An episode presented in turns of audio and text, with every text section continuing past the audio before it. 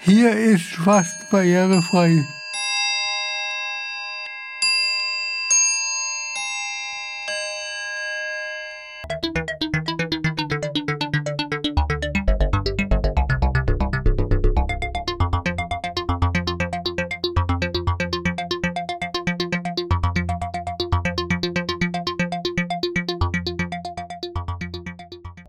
Heute stellen wir euch das Heizmann Café in der Escholstraße vor. Das ist da, wo früher der ehemalige Omega Elektronik war.